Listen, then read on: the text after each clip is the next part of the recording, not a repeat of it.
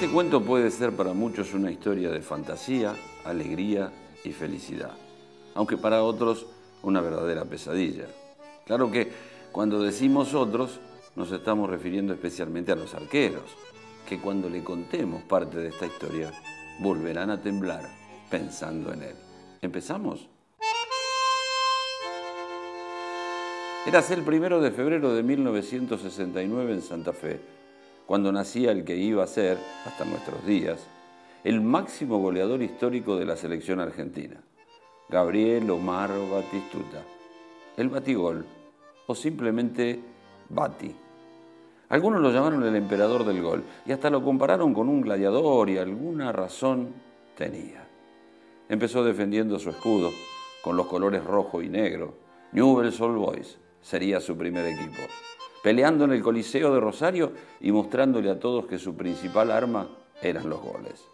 Y al igual que los gladiadores, a medida que demostraban su capacidad para estas batallas, lo fueron llevando a estadios más grandes para luchar con los mejores. El Estadio Monumental sería una prueba de fuego y mal no le fue.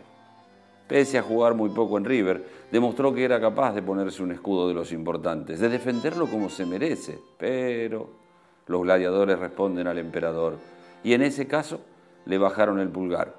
Y cuando parecía que se tenía que volver a Rosario, apareció nada más y nada menos que Boca para decirle, a ver si podés con estos colores. Vaya si pudo empezó a convertirse en el terror de los arqueros, 19 goles en 47 partidos. Fue el goleador del torneo.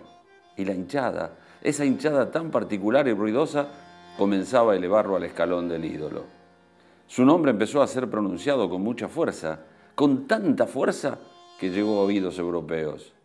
Finalmente de Italia, el hogar de los gladiadores, lo vinieron a buscar para comprobar si era cierto tanta leyenda. Comenzó en Firenze, una de las ciudades más históricas en donde le dieron un escudo violeta para defender y lo soltaron a los leones europeos por primera vez. Qué lindo hubiera sido ver las caras de los espectadores cuando llegaron sus goles. No podían entender cómo alguien tenía semejante potencia, esa capacidad para derrotar a rivales que parecían imposibles. El romance no se hizo esperar e inmediatamente lo tomaron como su emblema. Y ahora cada vez que se habla de la Fiorentina, se la relaciona con Batistuta. Nueve años marcando goles y rompiendo redes, bajando y subiendo de categoría y ganando cosas importantes con un club que lo adoptó para siempre. 207 goles en 332 partidos lo colocan en lo más alto de la historia del club. Y después de tantas batallas, estaba listo para el gran Coliseo romano.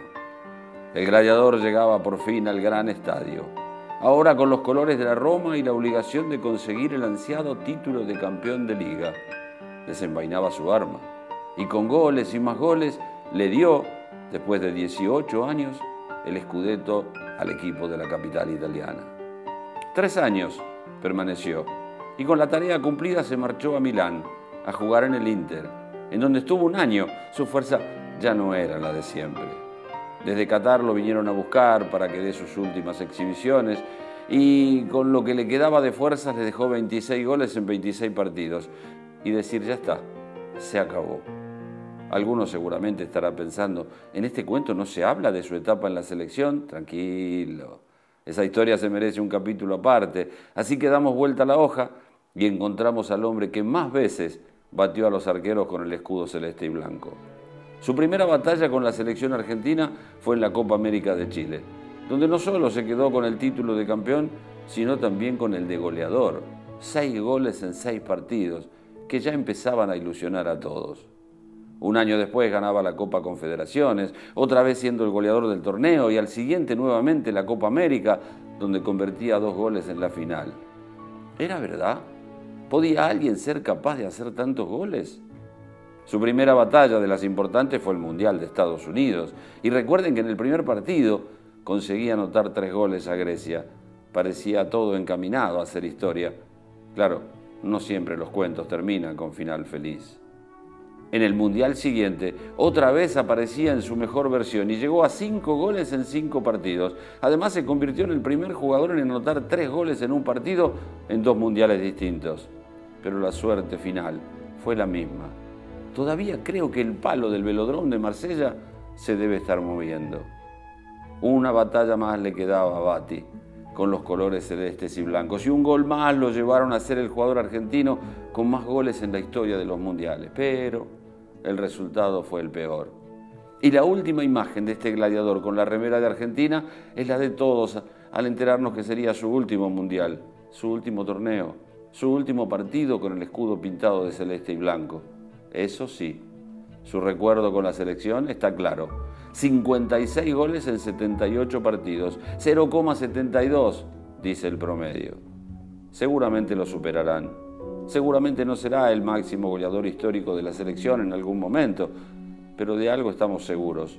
Nadie, pero nadie, podrá olvidar sus goles. Nadie, pero nadie podrá olvidar su nombre. Y cuando escuchemos su apellido, a todos se nos escapará una sonrisa. Claro, no a todos, como dijimos al comienzo, salvo que seas arquero.